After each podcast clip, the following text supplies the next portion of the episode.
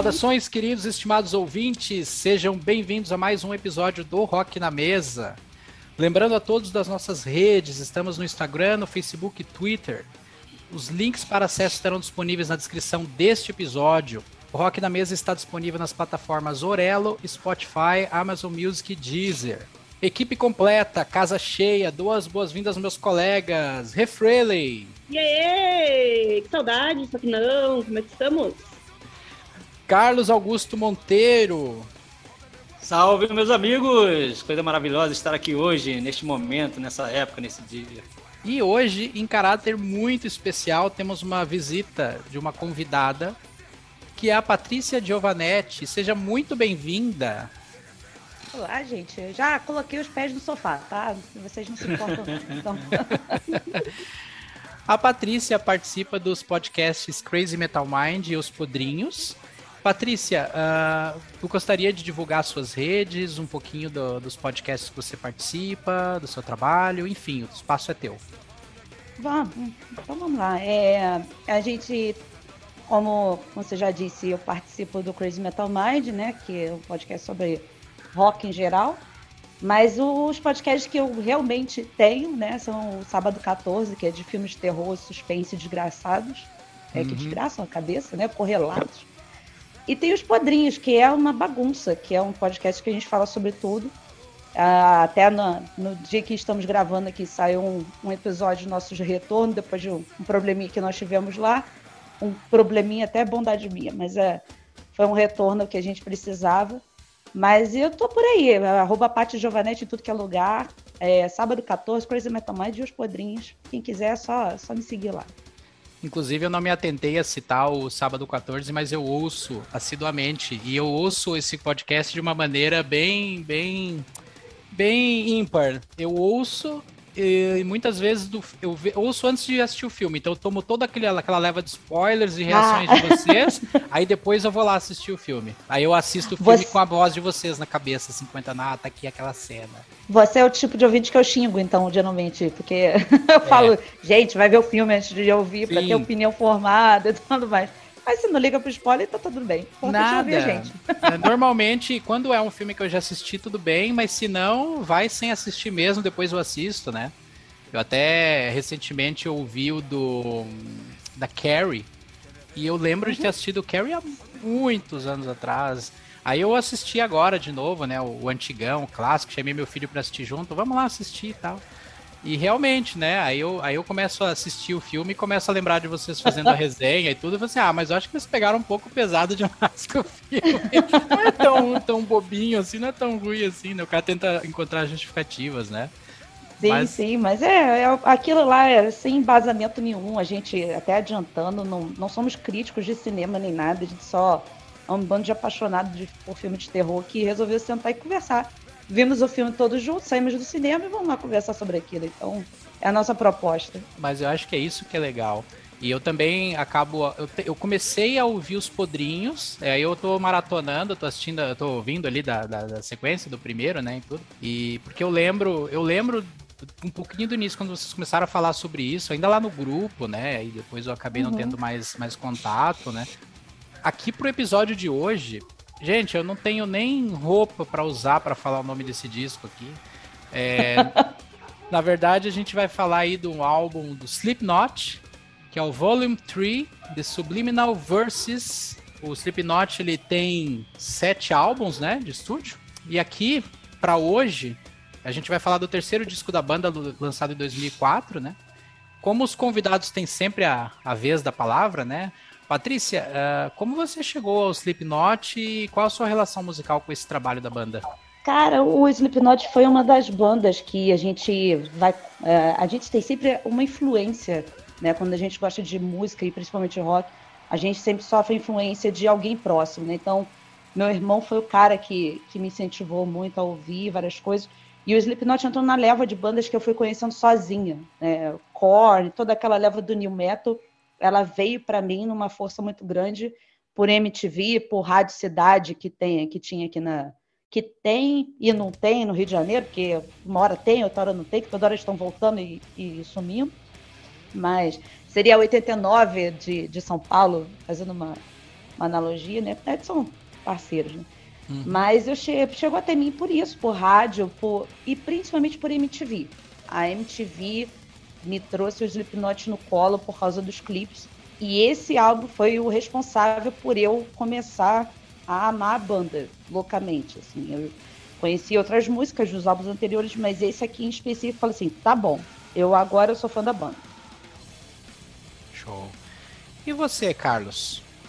O que me diz? Eu sempre, eu sempre quis uma boa desculpa assim para finalmente conhecer melhor os Slipknot, né? Porque já tinha visto ele se apresentando em a TV, né, vendo algum show outro, e, pô, eu como bom fã de Kiss, não tem como não achar incrível, né, uma banda de vários mascarados, com aquela presença de palco sensacional, né, e, pô, e depois descobrindo o Corey Taylor, cara, o cara, pô, o cara é lindo, né, que se escondendo atrás daquela ah. máscara.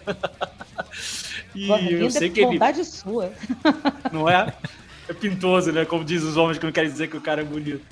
É, e aí, pô, e ele, eu sei que ele, pô, tem Stone Sour, é um cara que, pô, dessa nova, nova geração, né, é um dos caras mais, assim, um dos expoentes, né, do, do heavy metal e tal. E é, sempre ouvi músicas muito esparsas, assim, né, tava precisando realmente me dedicar um pouco mais, assim, a sentar, ter aquela obrigação de ouvir. E, eu, mas eu não sou o cara do new metal, né, mas apesar de eu ter conhecido até o Korn melhor pelo Crazy Metal Mind, por causa de você, Paty, por causa do Chagas, né? E foi a banda que meio que me introduziu, assim, muitos anos depois ao gênero.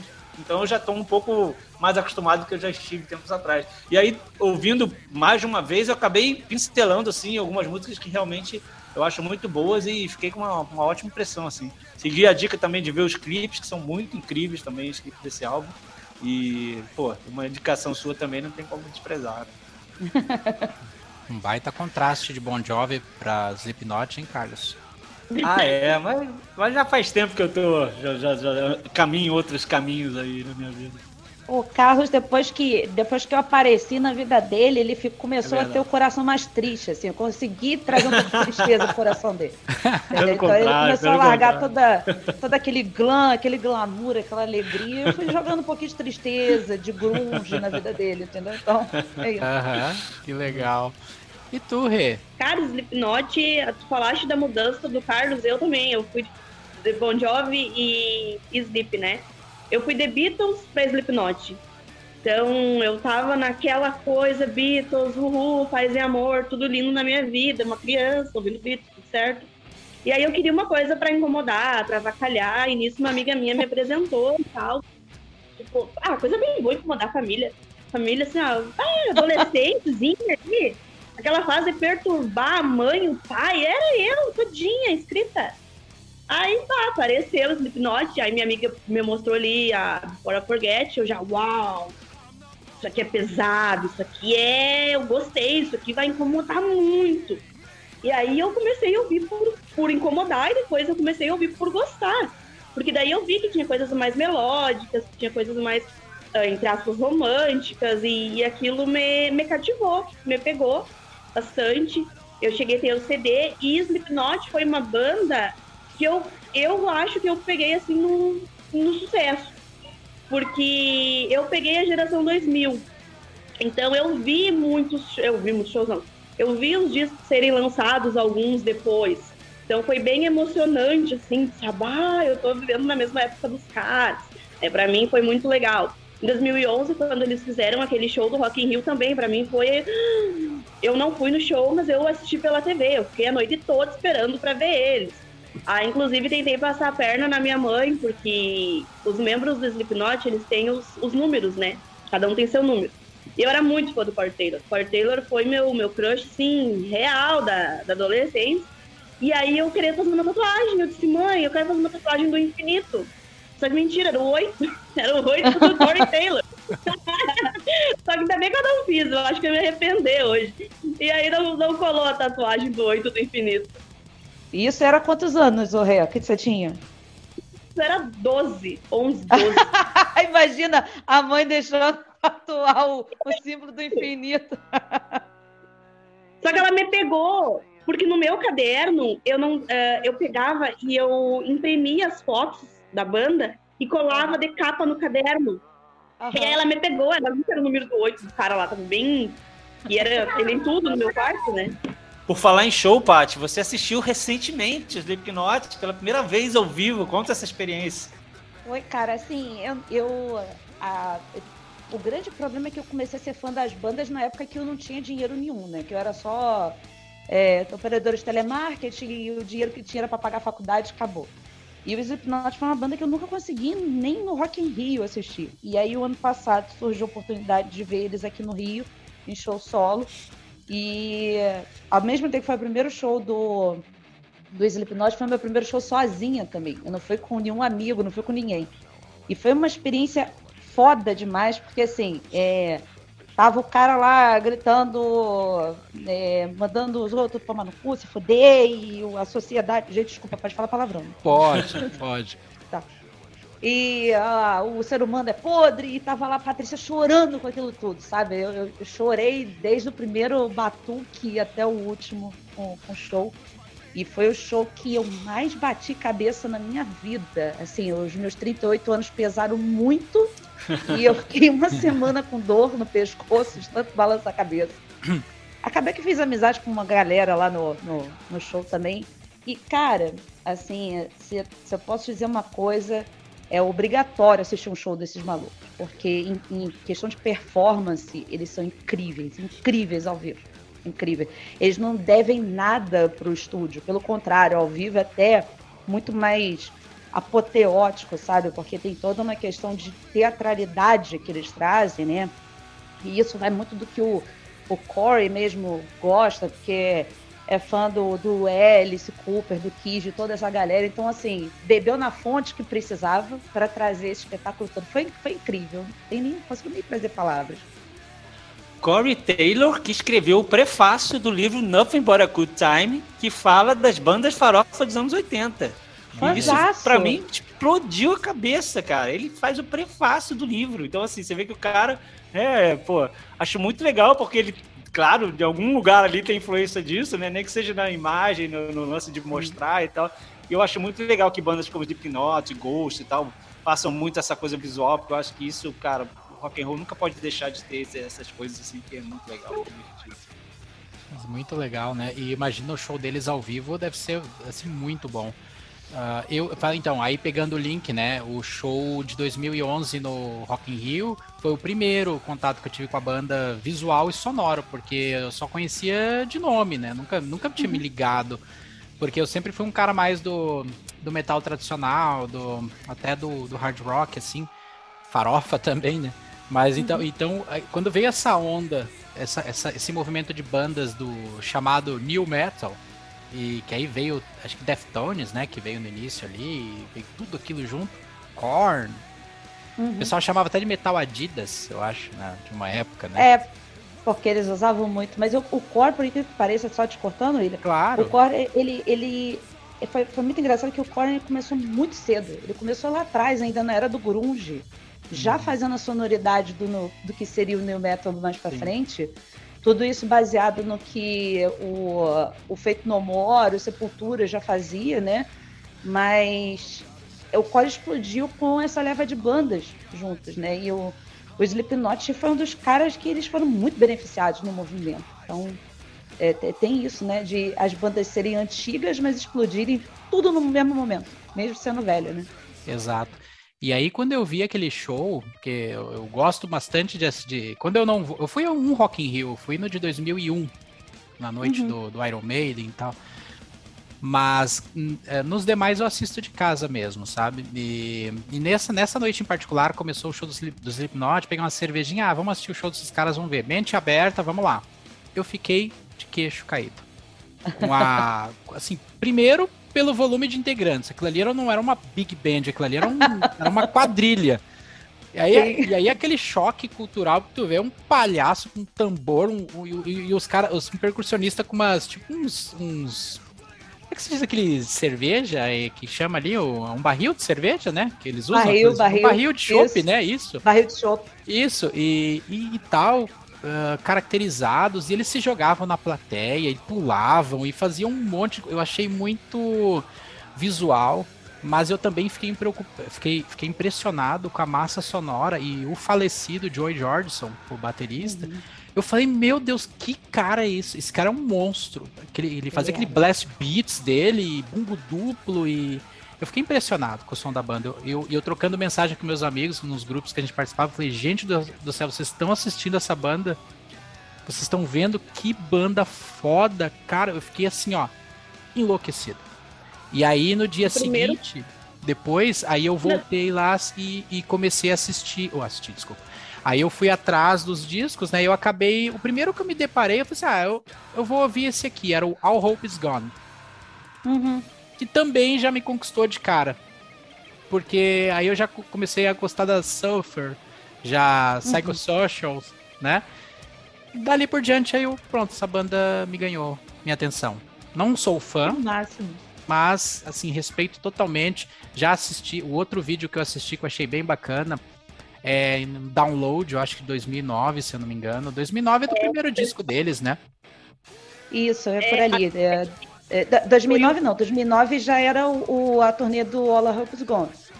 O, no 1999 que é o primeiro. Sim, isso. Isso. É um show de download que, se eu não me engano, é de 2009. Me corrija. É, tem esse show, inclusive foi o primeiro show completo que eu vi deles, assim, no YouTube, que eu coloquei. Foi esse download de 2009, que pra mim, nossa, aquilo ali ia de arrepiar. Paul Gray, meu Deus, que falta que faz. Sou apaixonada, apaixonada por ele, mesmo que ele tenha partido. Putz, ele arrebentou muito naquele show. E até tu comentou, desculpa te cortar, William, mas é só que tu comentou do Rock in Rio.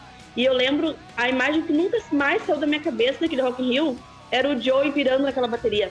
Cara, era aquela bateria e ele lá em looping naquilo. E eu assim, eu fiquei. Ah, que eu nunca tinha visto. Porque uhum. eu, sabe, foi assim, uma coisa oh, transcendental. Eu viajei, eu pirei. Aí, tipo, foda-se Beatles, não quero mais Beatles, eu quero isso aqui. é. Então, se eu tivesse conhecido os Slipknot na minha adolescência, eu teria irritado muito mais a minha mãe do que eu irritei. Coitada da minha mãe, cara. Eu já irritei muito ela, meus pais. Coitados meus pais. Coitado da dona Pedrina, minha vizinha lá, crente, cara. Eu irritei essa mulher, cara. Meu Deus do céu.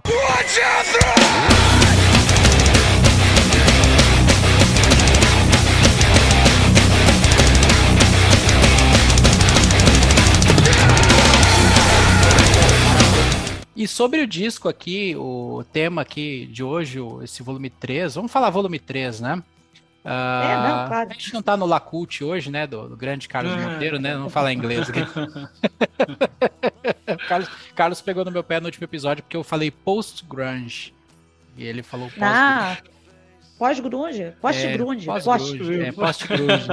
Aí eu falei que eu tava andando muito com ele, Paty. Então, assim, ó.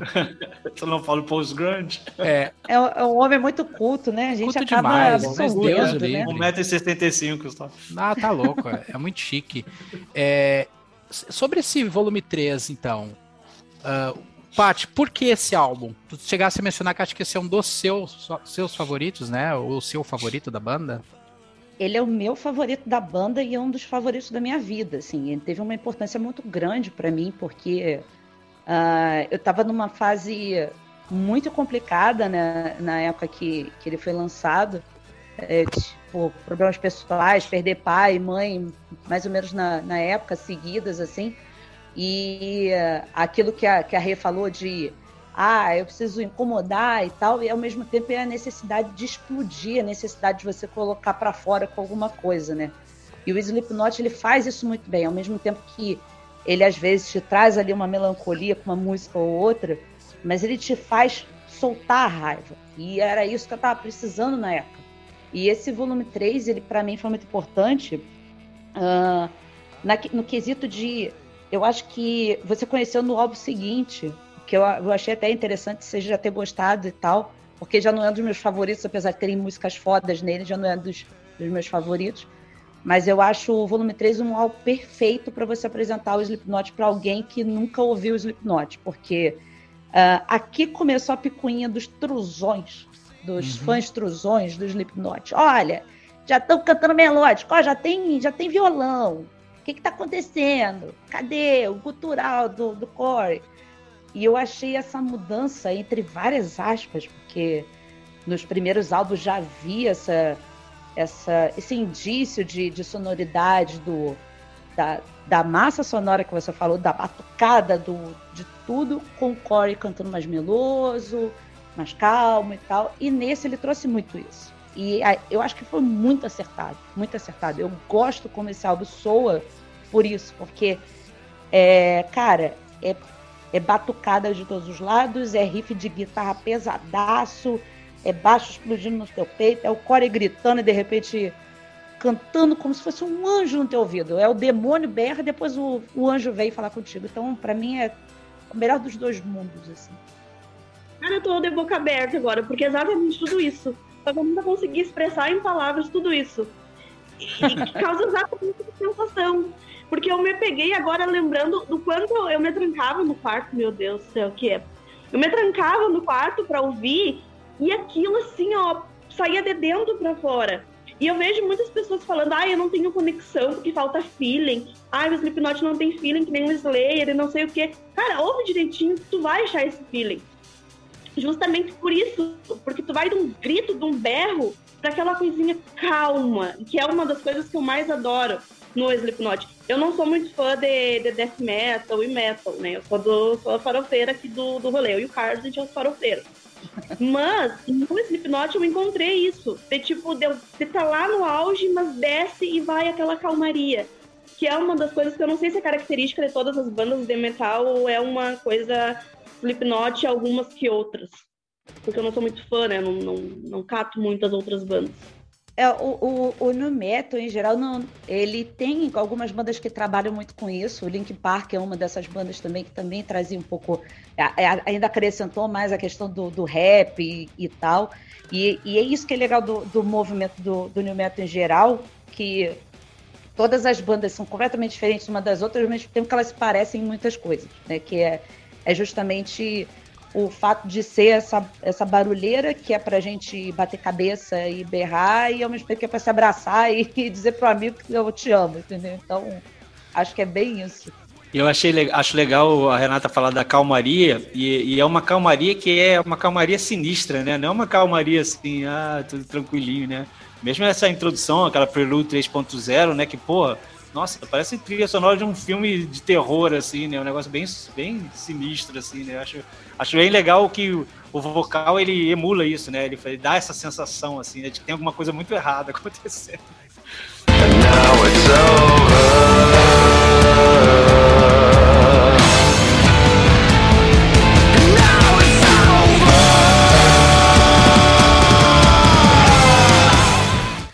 Aí vem muito da base do, do próprio Corey, do próprio Corey, que também é fã de filmes de terror, ele é loucaço uhum. por filmes de terror.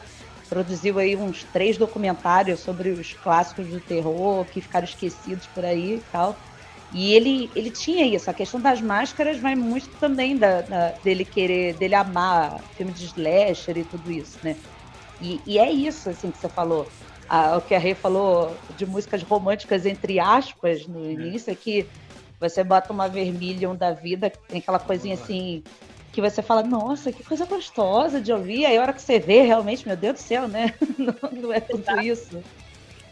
Circle também tem melodia bem. Desculpa, Carlos. É uma melodia não. bem calminha. Tinha que ter uma balada. Ah, eu tenho que falar de balada, né? Não posso perder a chance. Não pode, ver, não pode ver uma balada já quer se esfregar nela já. é a fã do violãozinho, né? Uhum, é tem um violãozinho e um piano, de atrás. E eu acho que também tem muito isso, de ser uma música calma e tu vai ver tem um lado obscuro. Eu adoro.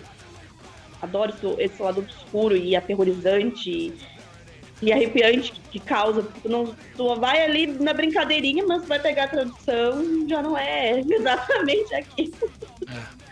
É, o próprio, o próprio clipe de Vermilion, né, que ilustra a música, né, imagina, eu nunca acompanhei com a letra, mas é, imagino que ilustre.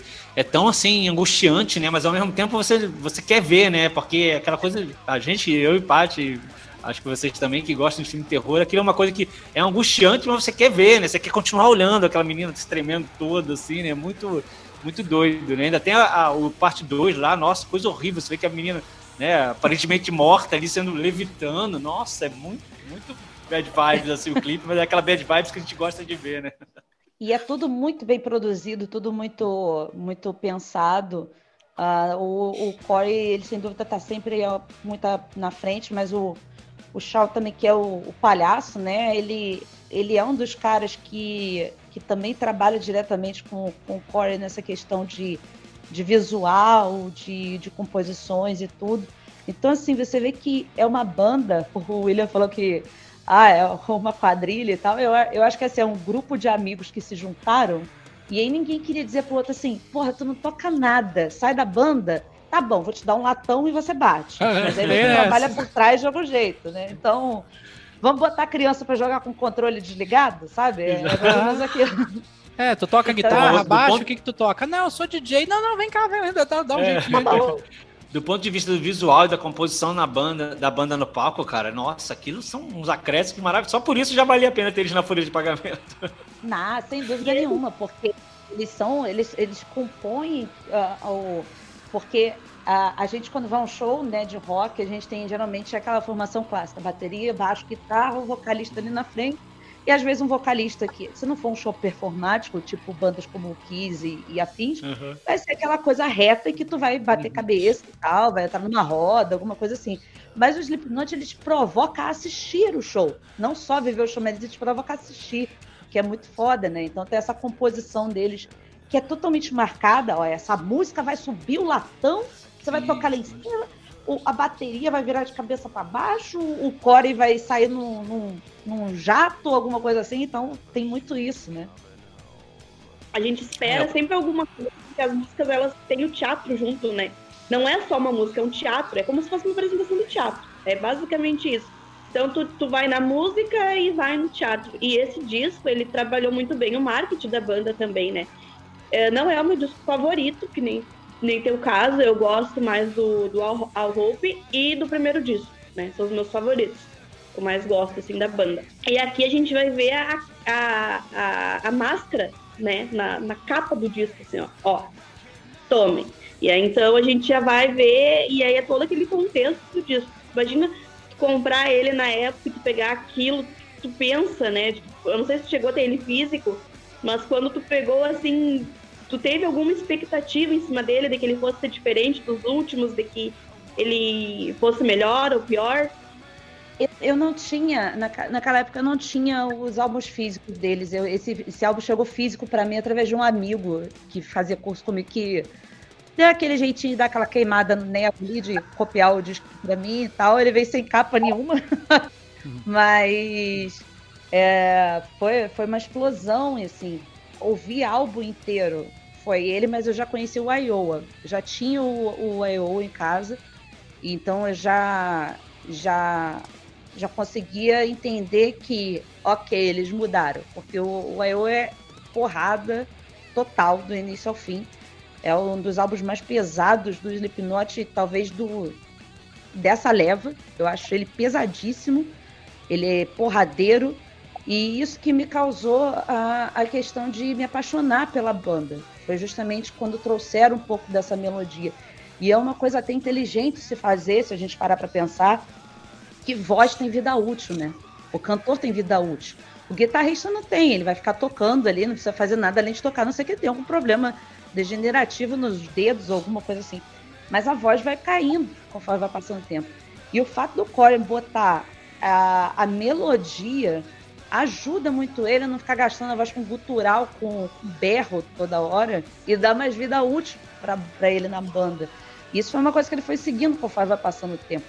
E aí, então, acho que, assim, é, foi inteligente da parte dele fazer isso, não só por ele, que eu, eu tenho certeza que isso foi pensado por ele, mas Uh, a minha expectativa com esse álbum ele era zero, porque eu só conhecia uma música dele, que era a Before I Forget, que quando eu vi o clipe me apaixonei.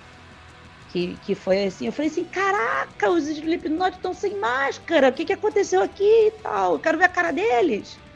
E aí ali foi aquele, aquele frisson, assim, mas expectativa mesmo com o álbum específico não, mas eu só sentei, ouvi e chorei, sério mesmo.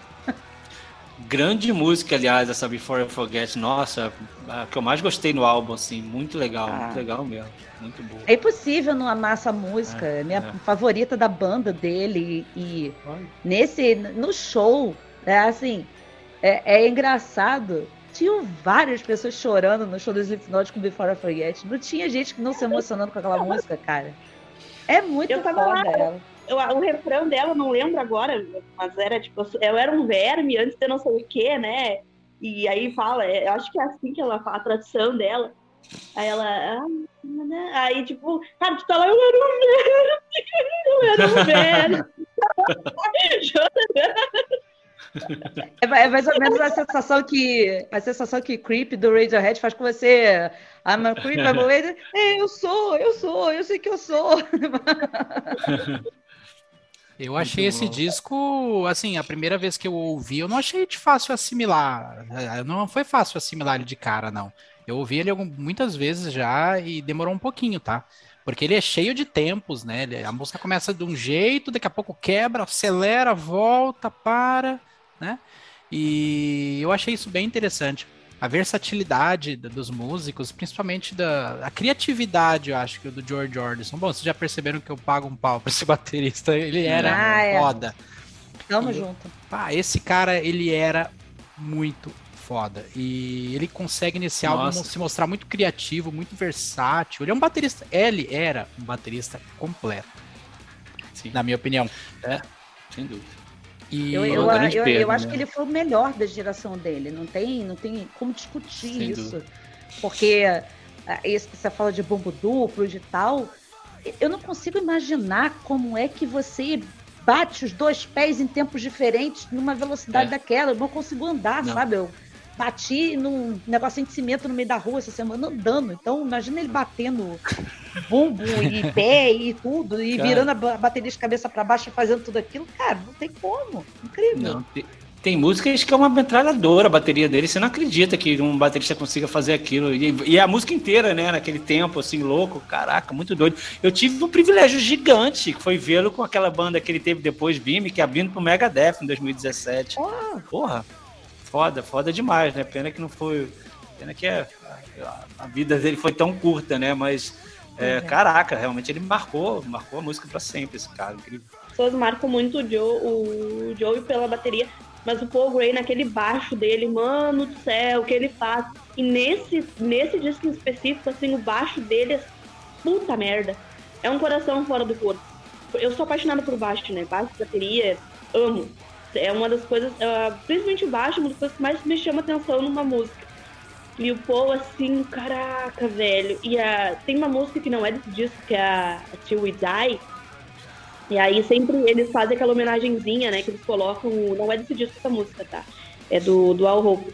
Eles colocam lá o macacão do Paul. Não sei se eles ainda fazem isso no show, acho que pararam. Mas eles faziam antigamente de colocar o macacão do Paul no, no microfone, aí todos eles fazerem aquele momento e tal. Eu não sei como é que eles estão em relação a homenagens ao, ao Joe e tal, se eles fazem alguma coisa, se o show é, é contínuo, assim. Eu não cheguei a ver os últimos shows deles. Não, ele- eles, eles chegaram a dedicar o último álbum a ele, né? Então tem até algumas letras ali que, que são, são pensando nele e tal. E... Mas assim, não, não tá rolando isso no, na questão de performance, de igual estavam fazendo com o macacão do, do Pouco, que foi o primeiro, primeiro soco no estômago que o Corey levou, que era um dos melhores amigos dele da banda, né? Mas eles não não estão mais fazendo isso, assim. Acho que eu, eu acho interessante você homenagear, acho legal, mas assim, também tem que seguir, né? Então, Sim. e o Joey já não estava mais na banda já fazia um tempo, né? Exato. Então, ah, eles prestaram as homenagens deles e tal, dedicaram o último álbum, mas eh, em performance tão, não estão fazendo nada. E quem foi o cara que substituiu ele? Eu realmente não sei, assim, ele é tão bom quanto? Como é que é? Cara, é assim, é, o Jay, né, que é o Jay Weinberg, eu não sei falar sobre o nome dele, mas o Jayzinho, ele é foda, é o canelinha fina, eu chamo ele de canelinha fina. Cara, é, é- ele, ele assim, obviamente que a gente, que o William falou, né, a, a criatividade do, do, do Joey e tudo que ele fazia é incomparável, mas ele assumiu e tá segurando muito bem a onda. Ele foi eleito o ano passado melhor baterista do metal e o cacete a quatro, tá sempre ganhando prêmio. É fodaço também no que faz, cara, incrível. Tá, tá muito bem representado. Outro aspecto do álbum que eu queria destacar e trazer aqui pra gente conversar seria a produção. Porque, na verdade, esse álbum ele foi o primeiro e único produzido pelo Rick Rubin, né, que uhum. foi que já produziu Beast Boys, Danzig, Metallica, Slayer, The Cult, com a banda que eu amo também. Uh, Chili Peppers, Linkin Park, ele, até Black Sabbath, ele, o 13, enfim, né? E esse produtor, ele é conhecido no meio por ter métodos de, de, de, de produzir os álbuns não muito convencionais. É aquele cara que que tem lá os engenheiros de som que faz o trabalho para ele, que põe a, que faz o, o, trabalho do jeito que ele quer, e ele fica esparramado no sofá comendo salgadinho, olhando, some, volta, pega vários trabalhos ao mesmo tempo, né? E isso para alguns músicos é muito irritante, porque eles precisam da presença do produtor em estúdio o tempo todo. E o Corey Taylor não poupou críticas a ele nesse processo, né? Desceu a lenha nele pelo menos umas três vezes que se tem notícia. E aí até nas últimas aí até aliviou um pouco o discurso, achou que pegou um pouco pesado demais, né? E tudo. A gente não pode esquecer que o Corey Taylor, principalmente nessa época, ele tinha voltado, acho que de um coma alcoólico na, durante o processo de produção, então ele tava bebendo pra cacete, assim, né? Então, tipo assim, é... então, por que, que eu tô falando desse produtor?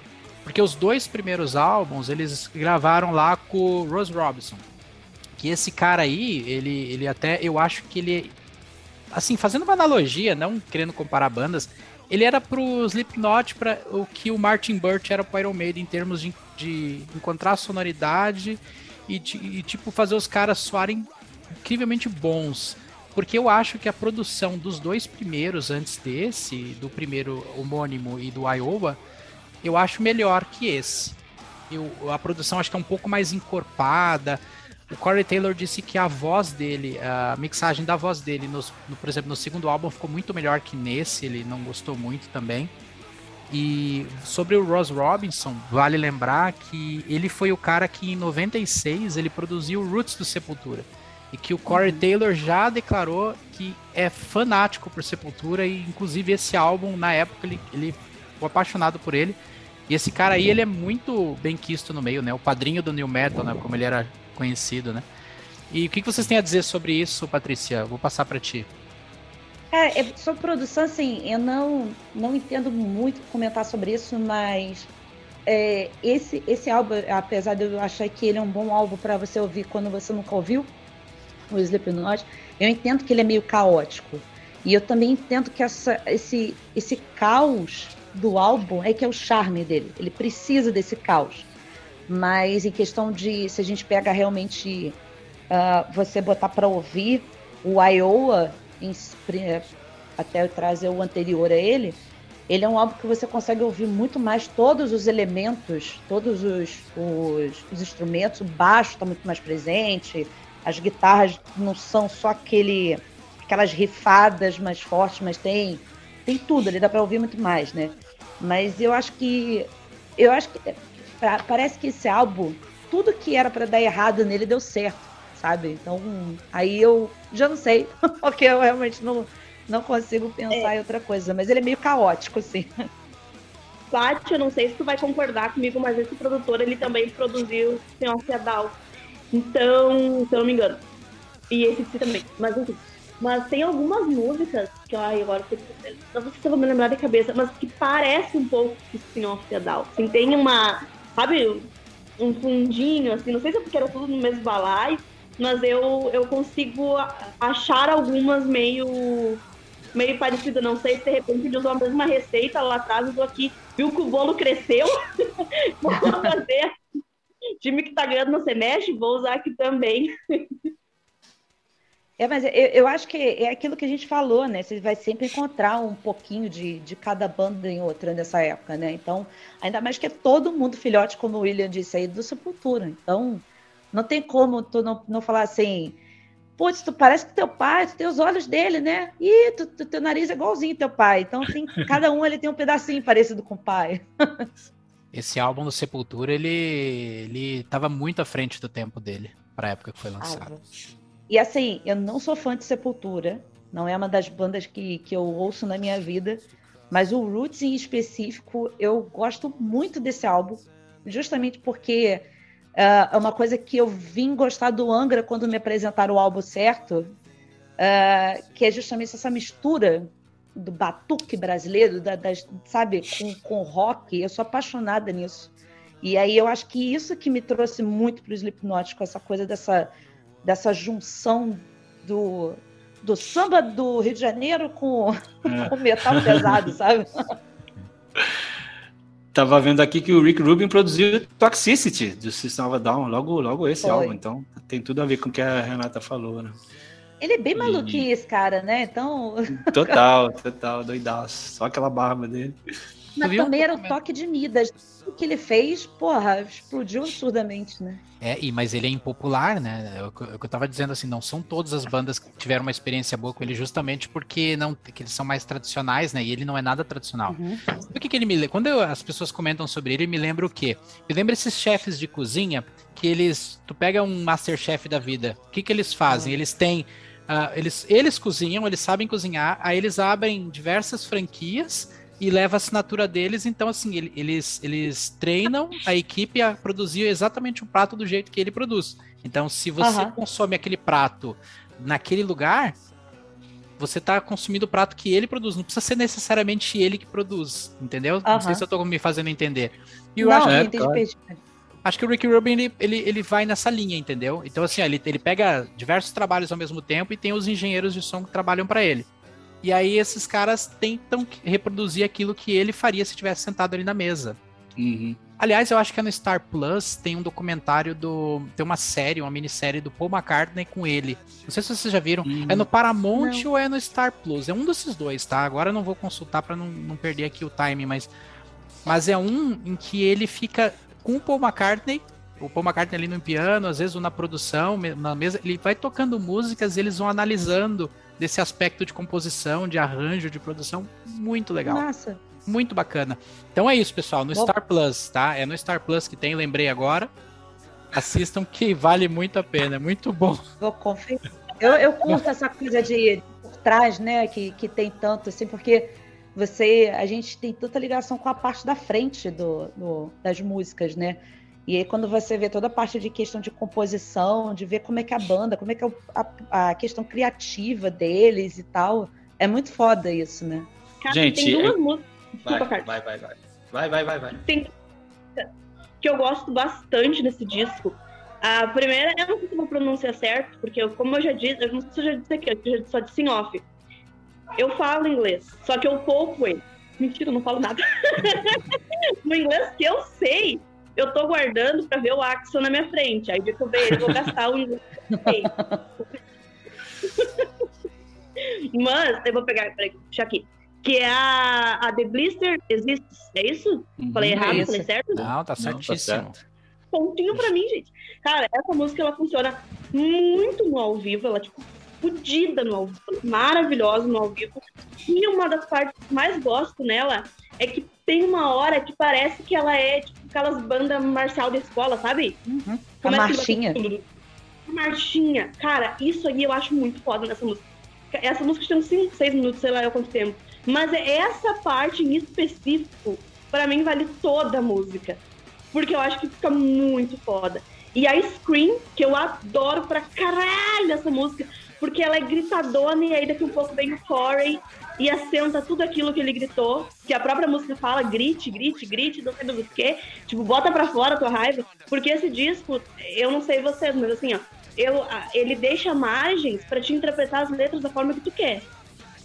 Não é uma coisa ah, específica e direcionada. Então, essa música, tipo, eu, na minha interpretação, é grite, bota os demônios pra fora, fala mesmo, diz mesmo. Então, são duas músicas que eu gosto bastante. Eu não sei vocês, a opinião sobre essas músicas. Ah, eu, eu acho ela fodaça, até porque ela, ela começa com, com uma música mais soturna, mais, mais tranquila, entre várias aspas, né? E aí, de repente, vem aquela marchada do, do, do Joey e tal. E é engraçado que geralmente tem solo de guitarra nas músicas, e nessa tem solo de percussão, que aí é a, é o Joey na, na, na bateria e vem o, os bichinhos lá na percussão junto, batendo os tambor dele lá para chamar o, o, caboclo. Então, assim, cara, é, é fodaça mesmo. Desculpa, vocês estão falando de Screen ou The Blister Exists? Da Blister. Eu tava falando da Blister, ah, tá. Pô, puta música, né? Caraca, tá no lugar certo ali no álbum mesmo, depois daquele iníciozinho lá sinistrinho. Porra, um porradão, um porradão. Aliás, esse início é foda, né? Nossa, 3 New, que é um pancadona essa 3 New, caraca, nossa. O timbre da guitarra dela, sabe o que, que me lembrou? E, e, essa aqui eu mando pro meu amigo Bola. Ele vai gostar dessa, dessa analogia. Me lembrou o Sun Anger do Metallica. Bem aquela guitarrinha de algumas músicas do álbum. Assim. Aí é sacanagem, Porcaria de disco. Meu Deus do céu, só isso que eu vou dizer. Mas a música é muito boa. Tu tá, é. Aí tu tá manchando bola, que o bola também gosta de Slipknot e não gosta do Senenga. Pô, aí ele, ele errou odeia. bola, coitado. É. Ninguém gosta. Quem é que gosta do Slipknot? Do, do Slipknot, não, desculpa, do Senenga. Ato falho aí. Ato falho. É, eu gostava de algumas músicas que tocavam no MTV. Eu gostava dos clipes dele lá na prisão. Eu, eu gostava Bem... de New Metal, então era o, era o Metallica New Metal. então tá bom. É verdade. É fácil dizer, afirmar que Duality seria a música mais palatável do disco para quem ouve assim numa primeira vez, de uma na primeira ouvida assim, a que fica, que, que grava mais. Eu achei a sonoridade dela um pouco parecida com a produção do All Hope Is Gone. É, ela, é, ela é a música mais famosa do Slipknot geral, né? Então, assim, cara, essa música é, é absurda demais. Ela dá, dá até sorriso no rosto, tão foda que ela é.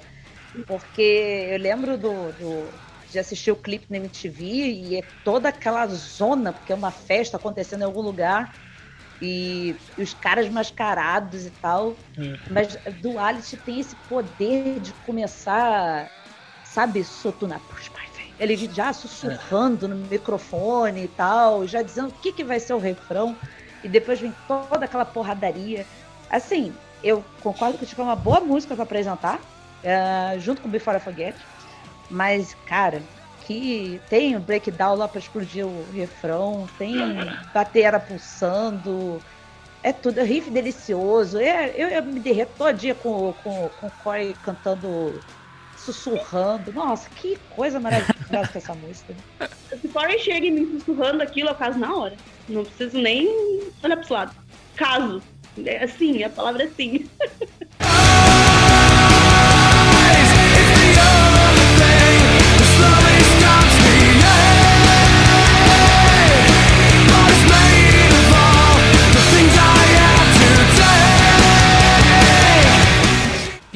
pontos baixos do álbum existem para vocês? Uh, se vocês, se a gente pudesse falar assim, ah, ruim talvez para vocês não existe, mas as mais fraquinhas do álbum, vocês acham? Eu, eu, eu acho que assim esse álbum, é, a, é, a meiuca dele é excepcional, né? Eu acho que lá pro final ele vai dando uma uma baixada, assim, apesar de eu é, é, que é foda, porque eu sou muito fã do álbum e eu não consigo achar uma coisa ruim nele, mas eu, mas eu consigo entender que depois de você passar por é, do Alice Fora Foguete Vermilion, parte 1 e 2, as próximas não vão é, significar nada, sabe? Então, eu acho que lá pro finalzinho já, já dá uma baixada, assim, tipo, putz, não. E aí, não tem mais daquilo que eu acabei de ouvir ali atrás, sabe? Então, acho que lá pro finalzinho dá, dá, dá uma baixadinha de bola, de leve, é. é de leve. É porque ele é um álbum longo, né? Acho que o problema é esse, né? Como é um álbum longo, né? Se você não consegue segurar até o final naquele punch que ele tá vindo, ele realmente ele tende a pessoa já não achar tão bom o final quanto o início e o meio. Pois é, eu acho que assim, a, a às vezes as bandas. Uh, é, que, é que esse álbum em específico, todo meio de, de composição, de produção dele foi muito caótico. E o, ele nem é tão longo assim, que assim, o, o, o Iowa tem muito mais tempo de duração até. Então, eu acho que às uhum. vezes as bandas deveriam botar um alguém de fora para ouvir o álbum na, na, já na sequência que eles colocaram falou assim: você aguenta até o final? Você tiraria? Então, assim, é verdade. Por, porque foda assim, 14 músicas, putz, você vai dando baixada e tal. Aí, meu Deus do céu, tá, vai, vai acabar que hora? É 12, né? Que é, bota É, e a edição mas, que tem aqui no streaming, é, ela acaba sendo ali, porque ele, ele, é longo, mas aí, dando uma estudada aqui no tema, né, eu olhei assim, porque ele vai até a 14, que é a Danger, Keep Away. Isso. Mas aí eu mas vi é ali que tem uma edição especial, né? Ele é uma edição especial, né, que tem. Acho que estão no streaming são a versão deluxe, não tá o, o original lá. Não sei por que aconteceu é. isso é a versão deluxe, mas no YouTube tem a versão original, tem a versão completa, assim, do, do disco. Até eu não lembro se a, a Don't, Don't Get Close, é Don't Get Close? Acho que é. Isso, ela é... ela é bônus ou ela é do disco. Putz, eu não vou lembrar, é, mas é uma música ela é boa é também. O, o, disco acaba na, na Danger, né? Ele acaba na, na Danger Keep Away. Então, que é a, a 14 do, do álbum. Depois é tudo, tudo deluxe lá deles. E aí, quem. Até fica aí a dica para os ouvintes de vocês que nunca ouviram o álbum, para na 14. Não vai além, não, porque Aquilo ali é só pra ficar maluco. Por isso que o Carlos tá, ficou cansado do álbum aí, ó, pela duração. O Carlos ouviu ele inteiro. Ah, Carlos, você não, não, não, eu parei no Danger, eu parei no Danger. Eu, eu, estudei antes, eu vi que acabava no Danger. é, então, eu, eu achei, por exemplo, uh, tem a Vermilion parte 1 e 2, né? Que, que eu achei que a, a primeira é bem mais arrastada, melódica, né, em alguns momentos. Aí do metade pro fim ela deslancha, mas ainda fica ali contida. Já a parte 2 é uma balada propriamente, né? Balada, assim, guardada as devidas proporções do Slipknot, né?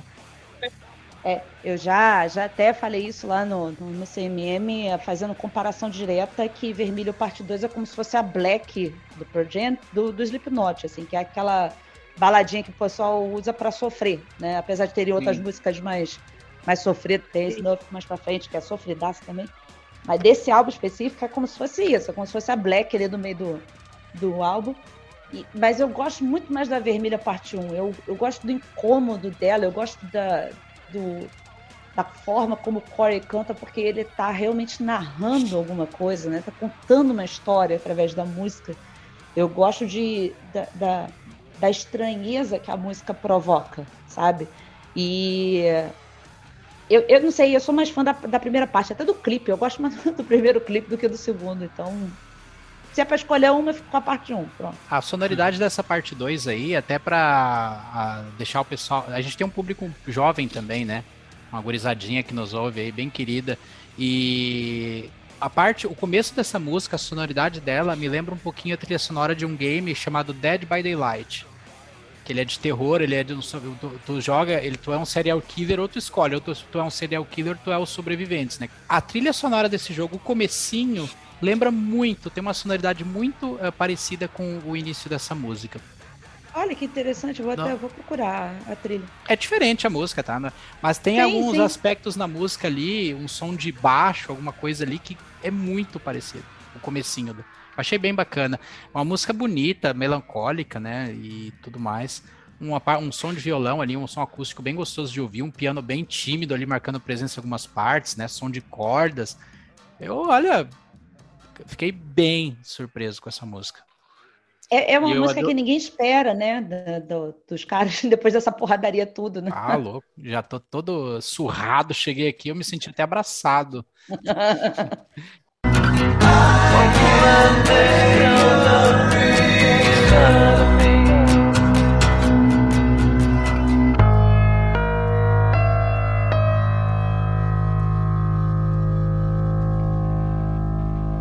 Eu adoro o motivo por trás da Pulse of the Maggots, né, Paty? Explica aí pra gente o porquê que é essa música. A Pulse of the Maggots é como, como se eles fizeram a música para os fãs, né? Então, eles têm, eles chamam os fãs deles de maggots, né, que é, são as larvinhas, que é como se a visão deles de, de, do palco fosse todas aquelas larvinhas se mexendo, né? Então, o Pulse of Maggots é, é a pulsação das larvinhas no, no palco, que somos nós, né? Batendo cabeça para lá e para cá. Isso é muito Slipknot, né? Até para homenagear os fãs, eles chamam de larvas. É, e tá igual a Lady Gaga, os Little Monsters dela lá, então tá tudo certo.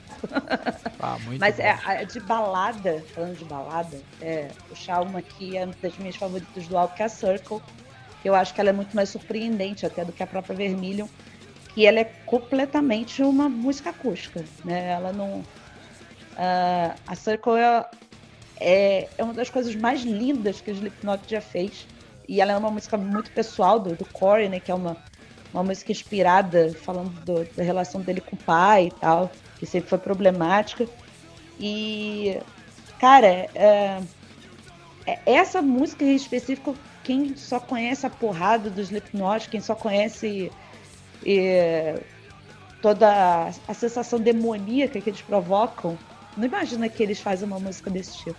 Não tem como. É, ela é linda, assim. Eu acho a, a, música mais linda do álbum, em questão de, de beleza, eu acho a Circle, todas. Eu concordo plenamente contigo e ainda digo que vocês não estão prontos para essa conversa. Quem diz que vermelho é melhor. Porque eu também eu tenho essa mesma sensação de que é uma música muito linda. Inclusive, eu acho que ela é uma música escondida, porque ela poderia ser o single desse disco, com Sim. certeza. Ela tem tudo E ela é uma música muito boa. É que eu acho que ela comercialmente ela não funcionaria para a questão de rádio, né? Já que era isso que eles estavam almejando e tudo. Eu acho que eh, já estava tendo todo aquele burburinho das pessoas reclamarem de uma Vermilion que estava melódico demais. Imagina tu botar uma Circle que é, que é só acústica. Então, eu acho que a, as decisões de single especificamente, eu, Patrícia, apoio todas. Tá, tá tudo certo, vocês escolheram certinho e tal. Principalmente Duality, começando na primeira música a lançar, achei perfeito. Não tem como não ser. Mas acho que essa é mais uma questão de até de de dedo, né? De pensar, putz, isso aqui vai chamar a gente para ouvir o álbum? Eles vão gostar disso daqui? De tudo que a gente já fez? Vale a pena a gente mostrar para eles um outro lado ou a gente deixa surpresa para dentro do álbum? Então, acho que talvez possa ser isso, mas ela é uma música lindíssima. Quem não conhece vai ouvir. e só deixando também a, a Welcome, que também é outra música que eu gosto bastante desse disco. E você, Carlos? Uh, uma, algum ponto baixo no álbum para ti? Não, assim, eu, eu, eu tive, eu tive que ouvir três vezes para realmente entrar na onda do álbum, assim, né? Até porque estava praticamente sendo apresentado para Slipknot com ele, né? Mas eu, eu entrei na onda dele, consegui entrar, assim, realmente.